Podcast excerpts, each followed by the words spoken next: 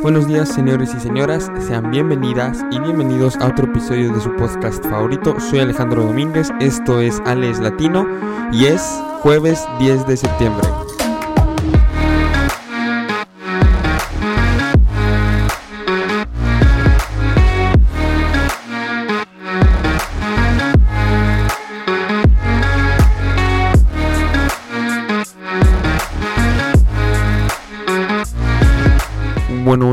Saben, como siempre, sumamente feliz de estar aquí con ustedes.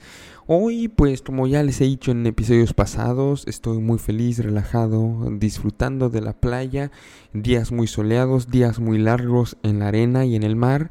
Claro, manteniendo siempre la sana distancia que todos debemos estar manteniendo en estos momentos de nuestras vidas, por más que queramos hablar con todos, abrazarnos con todos, etcétera, no se puede, así que por favor sigan manteniendo la sana distancia cuando sea posible. Y justo de un tema relacionado a este vengo a hablarles el día de hoy.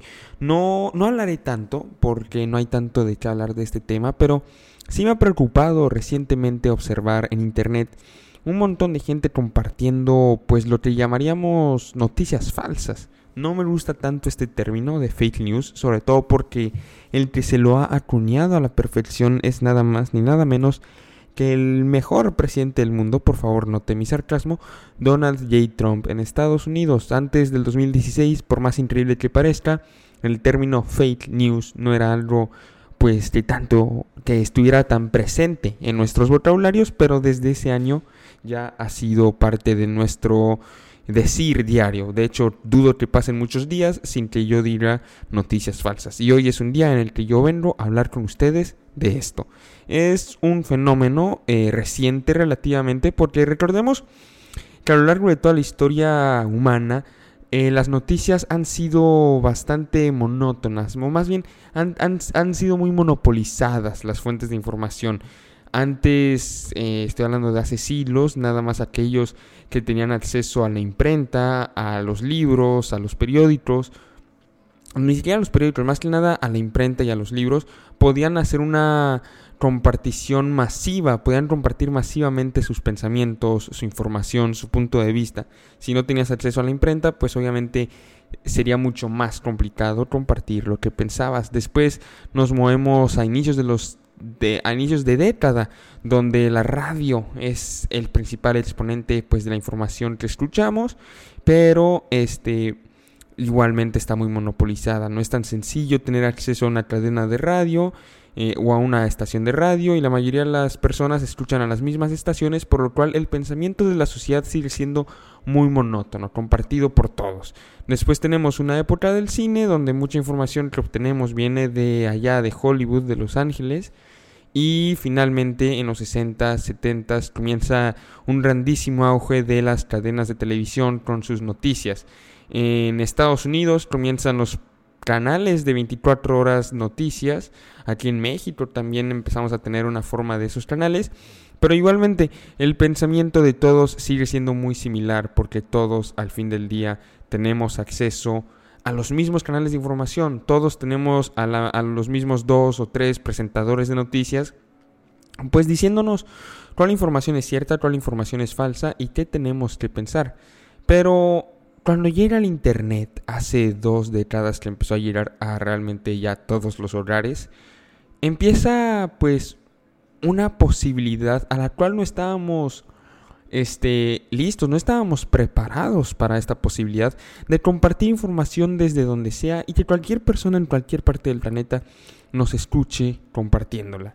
No estábamos preparados para leer pues lo que relativamente es una voz anónima en Twitter diciéndonos un hecho o más bien lo que parece que es un hecho y nuestro cerebro no está listo para procesar o diferenciar tanto Em, si esto es verdad o falso. Macario Escritino, un intelectual de aquí de México, tiene un pensamiento muy interesante en torno a esto, y es que gran parte del desastre que estamos viendo en estos momentos alrededor del planeta, Escritino asegura que se debe a, estos nuevos métodos de comunicación, porque ahora... O sea, todo, todas las revueltas que estamos viendo, ya sea en Brasil, en Estados Unidos, aquí en México, en la India, en Hungría, etcétera, estas revueltas se deben a que tenemos nuevos métodos para comunicarnos y no sabemos cómo usarlos. ¿Y qué, cuál es el problema con que no sepamos usar estos nuevos métodos de comunicación? Bueno, que se generan distintas realidades, se genera una realidad donde todos los demócratas en Estados Unidos son pedófilos y participan en el Pizzagate, mientras que Donald Trump este, es un héroe que viene a salvarnos a todos de estos pedófilos. O el lado contrario, que Donald Trump tiene que ser absolutamente el final de los Estados Unidos y que este, todos los republicanos eh, se están hincando ante él y los demócratas tienen las respuestas a absolutamente todo lo que sucede o de plano pues no creer para nada en la política. Espero estarme explicando em, en que vivir realidades distintas es muy peligroso. porque no vemos el ejemplo de aquí de México? Aquí en México este tenemos pues a los que apoyan a López Obrador que viven en su realidad también, en una realidad donde todo es política, una realidad donde Em, si se mueren personas es un ataque político en contra del presidente. Si los niños con cáncer no tienen medicinas, igualmente es un ataque por parte de los adversarios. La huelga que estaba sucediendo ayer en Chihuahua, en una presa, porque estaban diciendo que pararan de vender el agua a Estados Unidos, no, no, no lo ven como una protesta de ciudadanos simples, de campesinos eh, eh, sencillos, sino que lo ven como un ataque político organizado por los adversarios de Andrés Manuel López Obrador, que, es, que lo quieren fuera del poder. Por el otro lado tenemos a personas pues como yo, que no puedo negar que a veces no viva yo también en un universo paralelo en el que absolutamente todo lo que hace Andrés Manuel tiene que ser negativo y no puede hacer nada bueno y es un completo inútil. Y pues sí es difícil, sí es difícil desapegarse de esta realidad que uno se inventa. ¿Por qué es difícil? Bueno, porque en, en las redes sociales tenemos lo que en inglés se llamaría echo chambers, que es más o menos como una cámara de eco, donde tú, por seguir a puras personas con tu opinión, terminas enterándote de puras cosas que comprueban o afirman eh, tu opinión. Este, es por eso que es importante diversificar pues a quienes seguimos en redes sociales.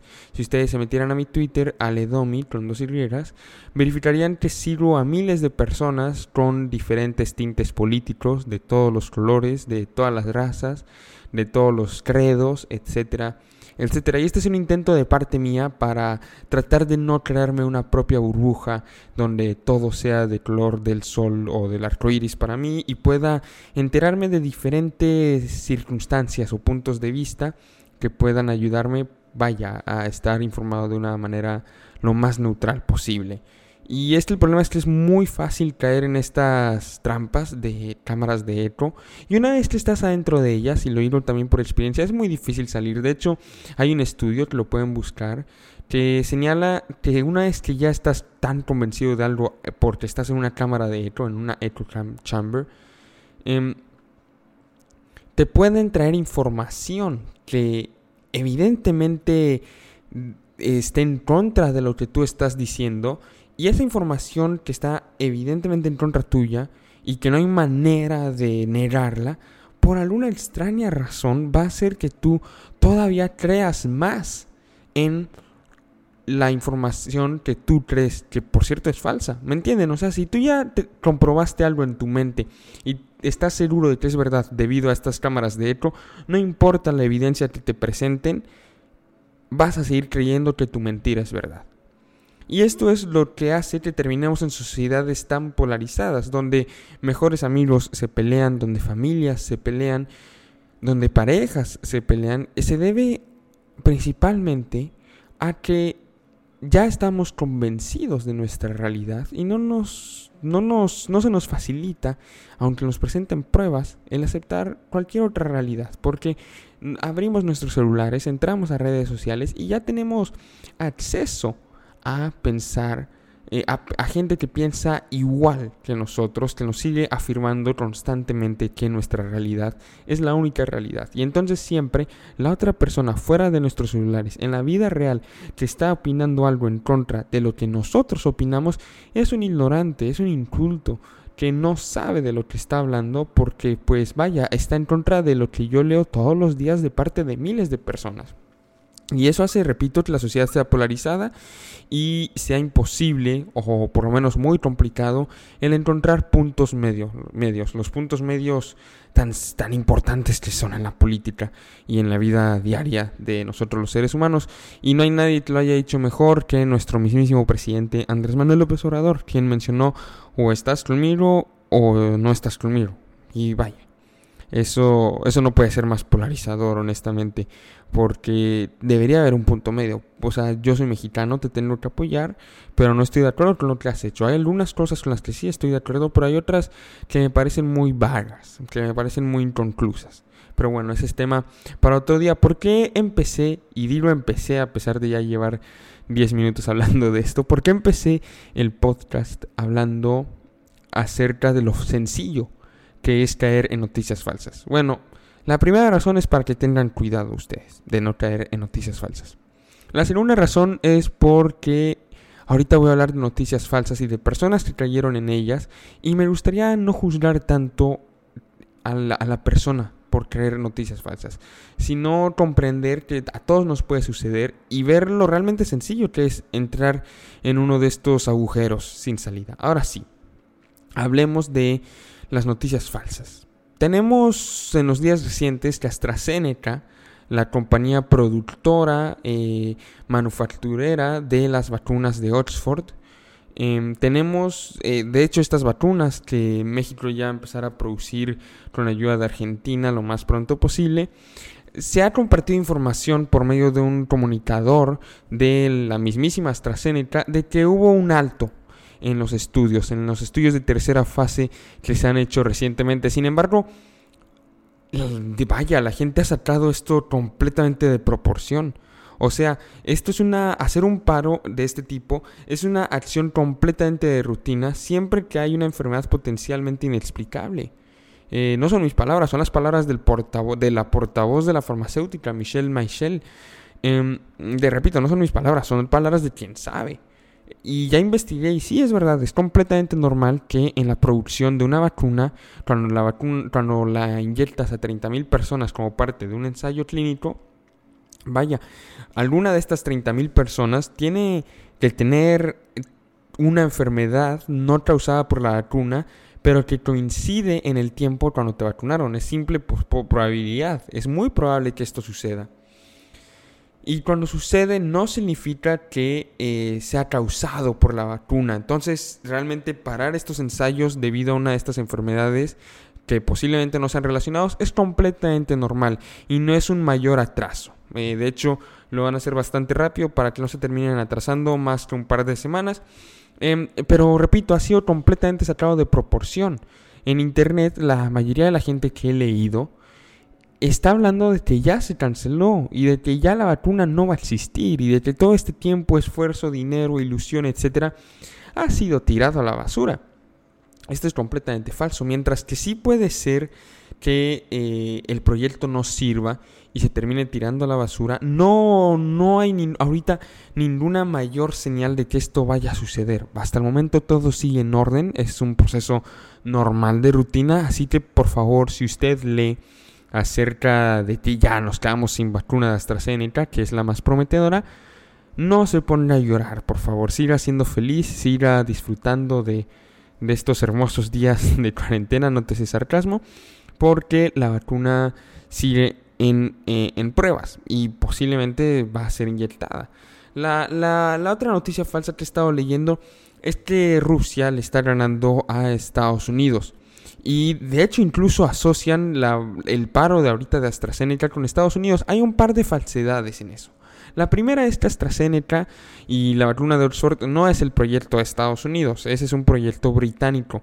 Si hablamos de proyectos estadounidenses, vamos a tener a la de Pfizer, a la de Johnson Johnson y a la vacuna de Moderna. No vamos a tener a la de Oxford. Repito, Oxford es del Reino Unido.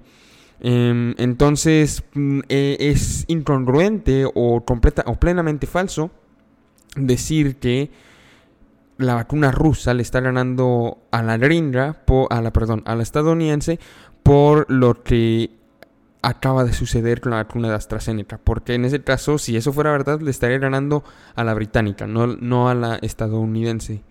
Este, y la segunda noticia falsa que hay en ese tachito de información es que Rusia sí anunció la aprobación de su vacuna primero, pero realmente lo que anunció fue que pasaron la segunda fase. La segunda fase es cuando inyectan a decenas de personas o incluso a cientos a veces y verifican pues que sí ahí realiza anticuerpos y que sí se asegura. Esto sí pasó con la vacuna rusa, pero ya pasó igualmente con la de AstraZeneca, ya pasó igualmente con la de Moderna. No es que vayan más adelantados. En la vacuna rusa no hay, no hay nada de realidad en eso, sino que en Rusia decidieron anunciar que ya habían sacado la vacuna después de pasar fase 2. En ese caso, si todas las vacunas fueran anunciadas como listas después de pasar la fase 2, ahorita tendríamos varias vacunas listas alrededor del planeta. Lo que quiero decir es que la vacuna rusa todavía le hace falta pasar eh, las pruebas de fase 3. Las pruebas de fase 3 es cuando inyectas a decenas de miles de personas, que es donde ahorita se encuentra la de Oxford y es la razón por la que tuvo un paro ahorita. No es verdad que la vacuna rusa esté más adelante que las occidentales. Y ojo, yo no tengo ninguna preferencia, porque eso nos lleva a la tercera y última noticia falsa de la cual quería hablar con ustedes. No necesariamente los productos que vengan de Rusia van a tener que ser falsos. Es verdad que tiene un, es un país con un montón de problemas, este, ya sea democráticos o militares, etcétera. Pero no necesariamente una vacuna que venga de ahí va a ser una vacuna falsa nada más por tener el sello de Rusia. Después de que la vacuna rusa sea terminada, le va a tocar a las distintas comisiones eh, de salubridad de los diversos países el aprobarlas individualmente. Repito, que Rusia apruebe la vacuna no significa que tu país ya la va a recibir. Si la vacuna rusa llega a tu país, va a haber tenido que ser aprobada por las instituciones reguladoras de tu propio país. Así que si confías en el gobierno de tu país y el gobierno de tu país aprueba este, la vacuna rusa, significa que es segura. No le tengamos miedo a una vacuna nada más por el lugar del cual proviene. Eh, esas serían las tres noticias falsas de las cuales quería hablar el día de hoy. De hecho, yo creo que mañana vamos a hablar acerca de un tema más interesante que me parece que es la posible inmunidad de rebaño. Em, sé que va a haber mucha gente que no va a estar de acuerdo conmigo porque en esta sociedad, en estos momentos de la vida, es un poco tabú hablar acerca de una posible inmunidad de rebaño. Yo no soy científico, no pretendo ser científico, pero sí tengo un par de ojos y sí leo a diferentes científicos. Este, y sí pareciera que hay ciertos datos que apuntan a que se podría estar alcanzando cierta inmunidad de rebaño por una diversa cantidad de factores. Pero eso lo hablaremos el día de mañana. Eh, mañana no les estaré haciendo una invitación a salir a las calles a celebrar que hay inmunidad de rebaño. No, por favor, síganse cuidando, por favor, sigan saliendo lo menos posible, sigan usando máscaras al momento de salir, muy importante, lavándose las manos, etcétera. Este, eso fue todo por el episodio de hoy. Espero que tengan un lindo, lindo jueves, como todos los jueves que hemos tenido en los últimos cinco meses y medio que llevamos de cuarentena. Cuando empezó esto, todos pensábamos que iba a ser por un par de semanas, pero ya llevamos cinco meses y medio de esta travesía espiritual para algunos, travesía este triste para otros, travesía feliz o para los introvertidos, pues la vida regular. Bueno, realmente no creo que pueda ser vida regular para nadie en estos tiempos. Ya, ya estoy volviendo a diversificar mis pensamientos, a irme por la tangente y supongo que eso pues ya es medio cansado, ¿no? Mm, nos vemos el día de mañana, espero que tengan un muy lindo, lindo día. Hasta luego.